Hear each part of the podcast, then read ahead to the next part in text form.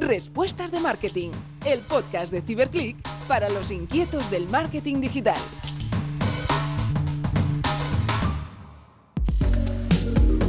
Hola a todos y bienvenidos una semana más a Respuestas de Marketing.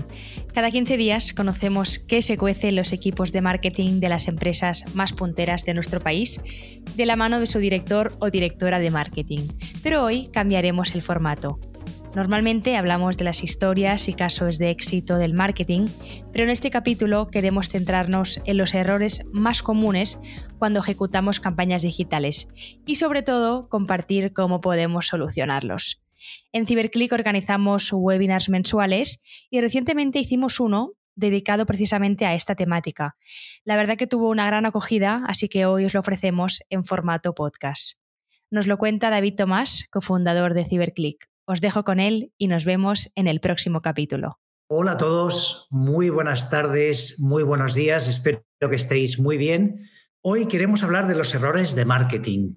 Siempre hablamos de las buenas prácticas, de qué es lo que tenemos que hacer, pero oye, nos olvidamos de hablar de esos pequeños errores, algunos pequeños y otros grandes, que hacen que nuestras acciones, nuestro marketing, no tengan los resultados esperados. Y evidentemente las grandes ideas, las grandes estrategias te ayudan a crecer y ayudan a tu empresa, a tu proyecto.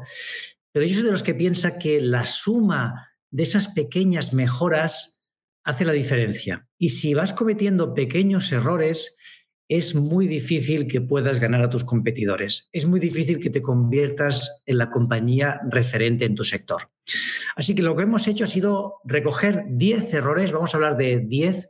Hay muchos más, evidentemente, pero hemos querido coger 10 que nos parecen muy significativos, muy importantes y hablar de ellos, a ver, a ver cuáles son las formas en que yo puedo evitarlos, cuál es la, digamos, el mindset o la forma correcta de pensar para acertar con estos posibles errores. Y a partir de aquí, pues bueno, intentar sobre todo que estos errores no, no os pasen a vosotros ¿no? y no formen parte de, de vuestro día a día. Así que vamos a arrancar con los primeros errores. Mirad, el primero que hemos seleccionado ha sido no aprovechar el contenido.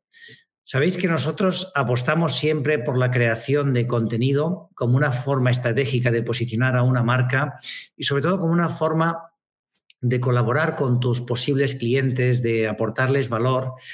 Y claro, generar contenidos no es nada fácil, es decir, es un trabajo en sí mismo, requiere un esfuerzo en horas, en tiempo, en creatividad, en producción.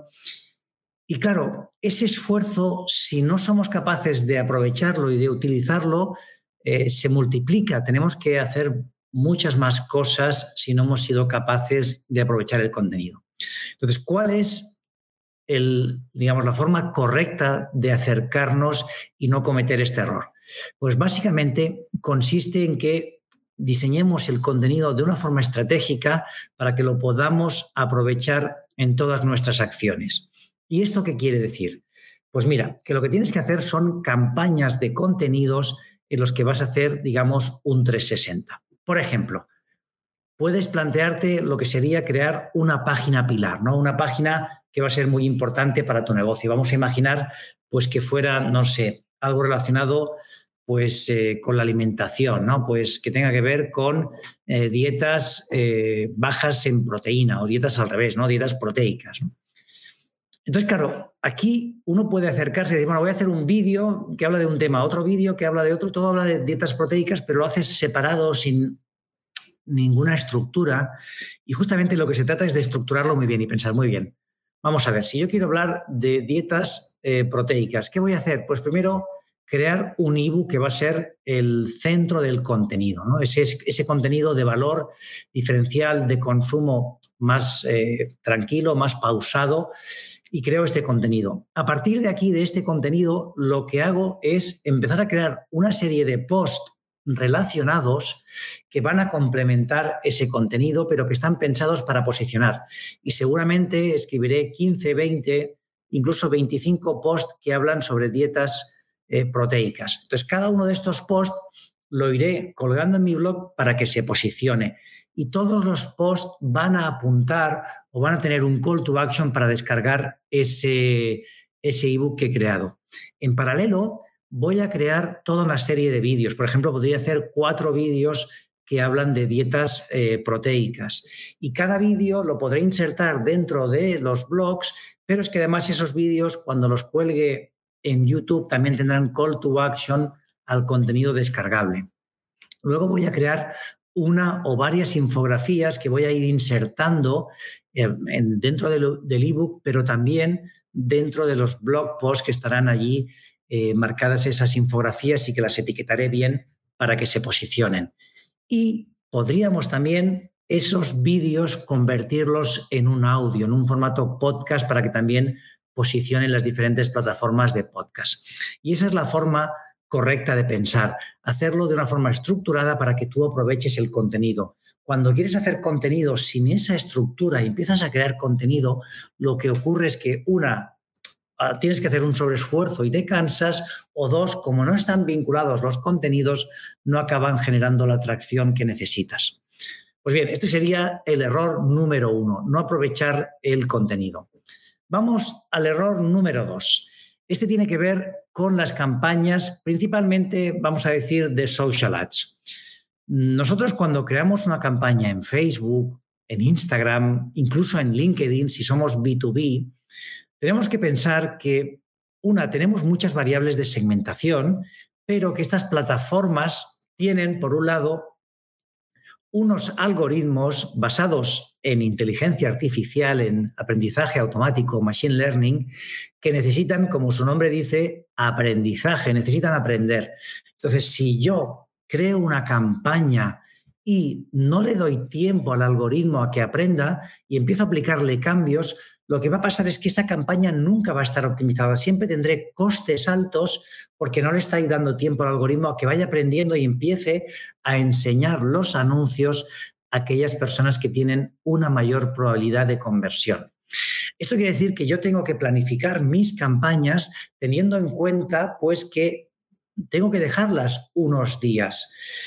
Eh, ¿Cuántos? Bueno, depende de las conversiones que tú generes, pero yo diría una campaña no deberíamos tocarla eh, en menos de tres o cuatro días. Es decir, si yo pongo una campaña en marcha, tengo que dejar que el algoritmo empiece a optimizar y empecemos a sacar esos, esos datos.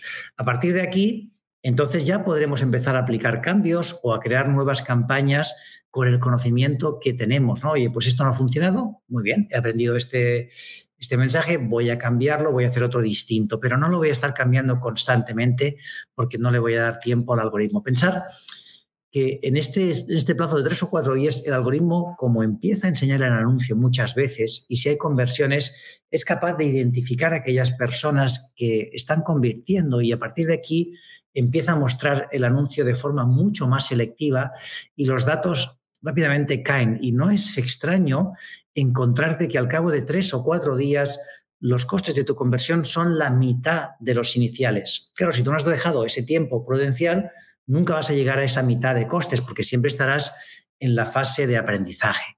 Así que vamos a darle tiempo, vamos a pensar las campañas de una forma en que podamos darle esos mínimos tres o cuatro días para optimizar. Vamos al punto número tres. Este es un básico y es un error que yo creo que cada vez eh, hacen menos empresas, pero que es un error muy importante y es lanzar una campaña sin tener claro cuáles son las métricas que vamos a utilizar para medir los resultados. Cuando lanzamos una campaña tenemos que tener claro cuál es nuestro objetivo, qué es lo que queremos conseguir y cuáles son los costes o el número de conversiones que podríamos eh, cualificarlo de éxito. Estas preguntas las tenemos que, nos las tenemos que hacer y sobre todo tenemos que tener un mapa. Oye, yo espero que esta campaña genere 50 conversiones al día, que cada conversión me cueste 20 euros o 20 dólares que el ratio de conversión sea del 3% y mm, haya X números de llamadas o de descargas de una aplicación, lo que sea. Aquí, evidentemente, mm, a veces nos equivocaremos y a veces nos daremos cuenta que nuestra hipótesis pues no ha funcionado. No pasa absolutamente nada. La gracia del marketing digital, del marketing online, es que podamos aprender muy rápido. Yo voy a ver, como habíamos dicho antes, si fuera una campaña de Facebook, en tres, cuatro días, yo puedo empezar a ver si esos datos que yo he previsto se están cumpliendo o estoy muy alejado. ¿no? Imagínate que has previsto que cada cliente te va a costar 50 dólares. Te están costando 500, hombre, estás muy lejos, ¿no? Aquí hay que ver dónde te has equivocado en las previsiones para ver si ha sido los costes, si ha sido los ratios de conversión, lo que sea, ¿no? Pero tenemos que rápidamente ir a buscar, vale, de mi hipótesis a la realidad, dónde está la diferencia y cómo puedo mejorar. También os tengo que decir que nos pasa a veces al revés, que uno hace una hipótesis y dice, oye, yo espero que un cliente me cueste 50 euros y luego te está costando 25, fantástico, pues donde has hecho un cálculo que no era correcto, donde has sido demasiado, eh, bueno, pues conservador con las, eh, con las previsiones. Así que esto sería, digamos, uno de los puntos a tener en cuenta. Antes de pasar al siguiente, pregunta Nahuel Torres, y encantado de saludarte, Nahuel. Dice: ¿Consideras que es más eficiente los anuncios de Facebook respecto a los de Instagram? Mi pregunta es debido a que he notado más viralidad en los de Facebook, pero tal vez es una falsa primicia. Bueno, Nahuel, mm, no, importa mi consideración, ¿de acuerdo? Esto no es lo importante porque lo importante es lo que experimentes y lo que obtengas. Entonces, hablando del algoritmo que decía antes que deja optimizar, nosotros la recomendación que damos es que trabajes con las dos plataformas en paralelo, es decir, que eh, escojas las dos ubicaciones, tanto anuncios para Facebook como para Instagram. Y a partir de aquí, el propio algoritmo va a ser el que te va a dar eh, los resultados y los datos y vas a ver. Entonces, nosotros te puedo decir, tenemos casos en los que Facebook ha sido claramente mejor y tenemos casos en los que Instagram ha sido claramente mejor. No hay una respuesta genérica. Depende de cada producto, depende de la audiencia, depende de la competencia que esté activa. Yo lo que sí te puedo decir es que ahora, en principio, mm, lo que nos dicen los datos es que hay más empresas apostando por Instagram que por Facebook, con lo cual, eh, por costes, Mm, normalmente Facebook podría llegar a ser un poco más económico, ¿no? Si tenemos una puja más baja. Pero em, esto es algo, digamos, que tendremos obviamente que testear y que probar. Nos pregunta Patricia, David, para ti una de las claves es sincronizar todo el contenido. Sí, es una clave, a ver, hay muchas, Patricia, ¿eh? pero es una clave muy importante porque si yo no tengo el contenido estratégicamente sincronizado, vinculado entre él, pensado para que un contenido me genere una visita a un vídeo, para que un vídeo me genere un lead, entonces pierdo efectividad. Yo me encuentro a veces con empresas que han apostado muy fuerte por el marketing de contenidos y les funciona bien en cuanto a número de visitas, es decir, que consiguen posicionar y traer visitas, pero no les funciona en conversión. ¿Y por qué no les funciona? Porque son contenidos inconexos, sin un claro camino hacia la conversión yo te diría que sí, que esta parte de sincronizar los contenidos para que los llevemos a la conversión va a ser un punto muy importante que tenemos que trabajar. Hay muchos más, ¿eh? o sea, como eh, hacer una buena estrategia de qué contenidos voy a desarrollar, para qué buyer persona, para qué palabras clave. Esto lo tenemos que trabajar. ¿Qué más? Luego, otro, el punto número cuatro, el error número cuatro es el siguiente, es contar con demasiados objetivos para una sola acción una de las claves es que sepamos priorizar, es que sepamos marcar, oye, qué es lo que queremos y cómo lo vamos a conseguir. Y me explico. Nosotros, cuando una persona empieza un proceso de conversión, se vincula con nosotros y va a generar esa, esa conversión, lo que nos vamos a encontrar es que digamos, está en ese proceso, está haciendo estos pasos. Si nosotros ponemos demasiadas em, objetivos, demasiadas acciones que queremos hacer al usuario, le acabamos perdiendo porque no tiene claro lo que tiene que hacer. Oye, me aparecen dos botones con dos ofertas, le has perdido. La mayoría de gente va a abandonar. En cambio, si yo creo un camino de conversión único, oye, mi objetivo es conseguir leads, o mi objetivo es conseguir compradores de este producto, o mi objetivo es personas que vean este vídeo de, YouTube o que llamen a este número de teléfono, cuanto más claro y más conciso sea el objetivo, mucho mejor, porque podré montar todo el proceso de conversión más estructurado, más organizado y sobre todo más limpio, más nítido para el usuario, sin distracciones y dándole entonces la facilidad de convertir. Bien, pasamos al punto número 5, al error número 5 que podemos cometer y es lanzar una landing page sin realizar un A-B testing. Este para mí sería uno de los errores eh, importantes ¿no? que, podemos cometer. A veces, bueno, pues porque estoy empezando, salgo con una sola landing page y no pasa nada, estaría bien, pero tienes que tener eh, preparado o previsto tener una versión B, una, segunda versión de la landing para poder mejorar los resultados. Entonces, la recomendación es que siempre salgamos con dos versiones distintas de esa landing page, que tengamos, digamos, pues una, dos versiones para compararlas. Puede ser, oye, cambiando el lugar del formulario, cambiando los colores, cambiando el texto, cambiando alguna de las imágenes. En definitiva, lo que quiero es hacer una prueba que me permita ver si hay diferencias.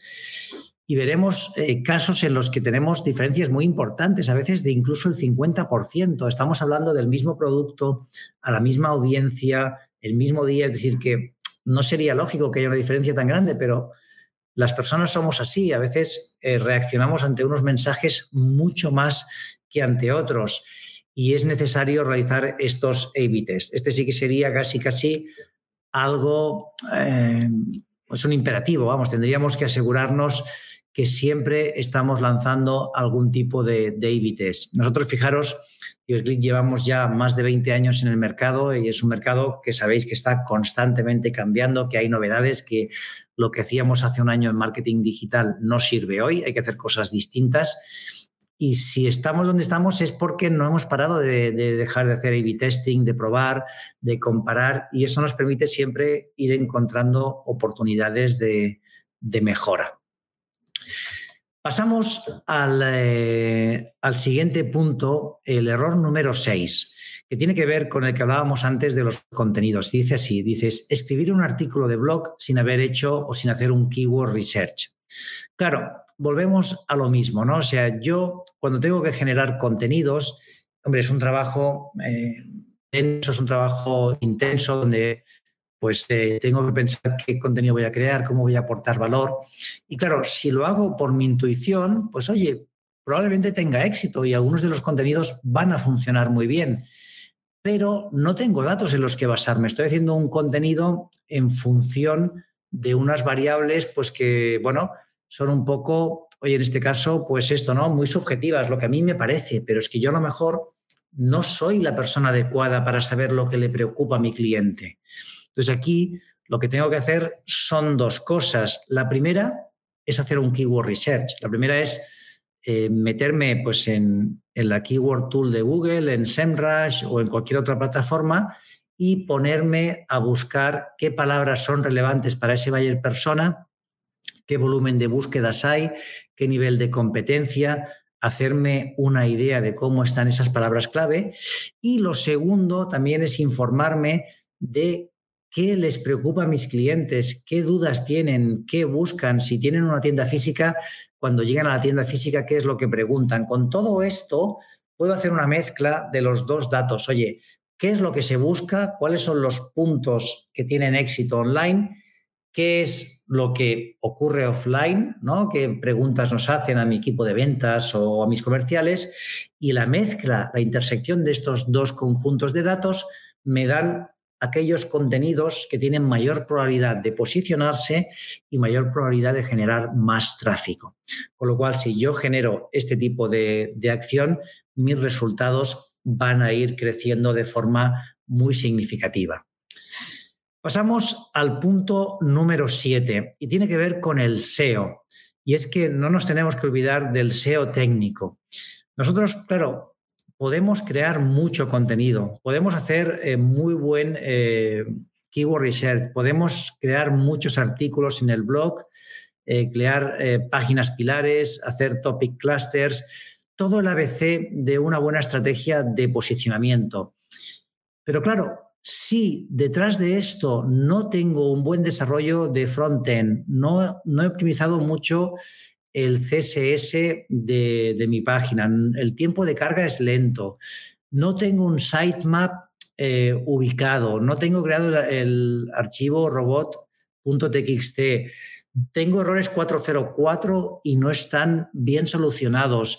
Eh, las redirecciones 301 em, no funcionan, ¿no? Y, no las tengo bien, eh, bien creadas y no voy dando de baja esos artículos.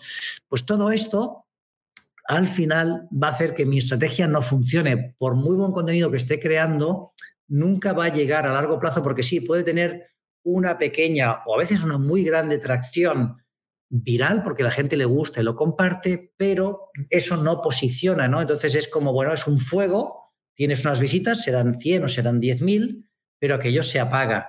En cambio, si yo estoy trabajando todos estos componentes del SEO técnico, esto será un efecto bola de nieve. Poco a poco iré subiendo posiciones, mi página cada vez irá puntuando mejor a medida que tenga más contenidos, digamos que todavía eh, podré ir relacionando esos contenidos entre ellos y tendré mejor puntuación por parte de Google y en resumen voy a tener más, eh, más posicionamiento. Así que este es un tema que a veces eh, desde el punto de vista de marketing nos olvidamos, decir, oye, sí, está muy bien toda la parte de marketing, pero es que el tema técnico también es marketing.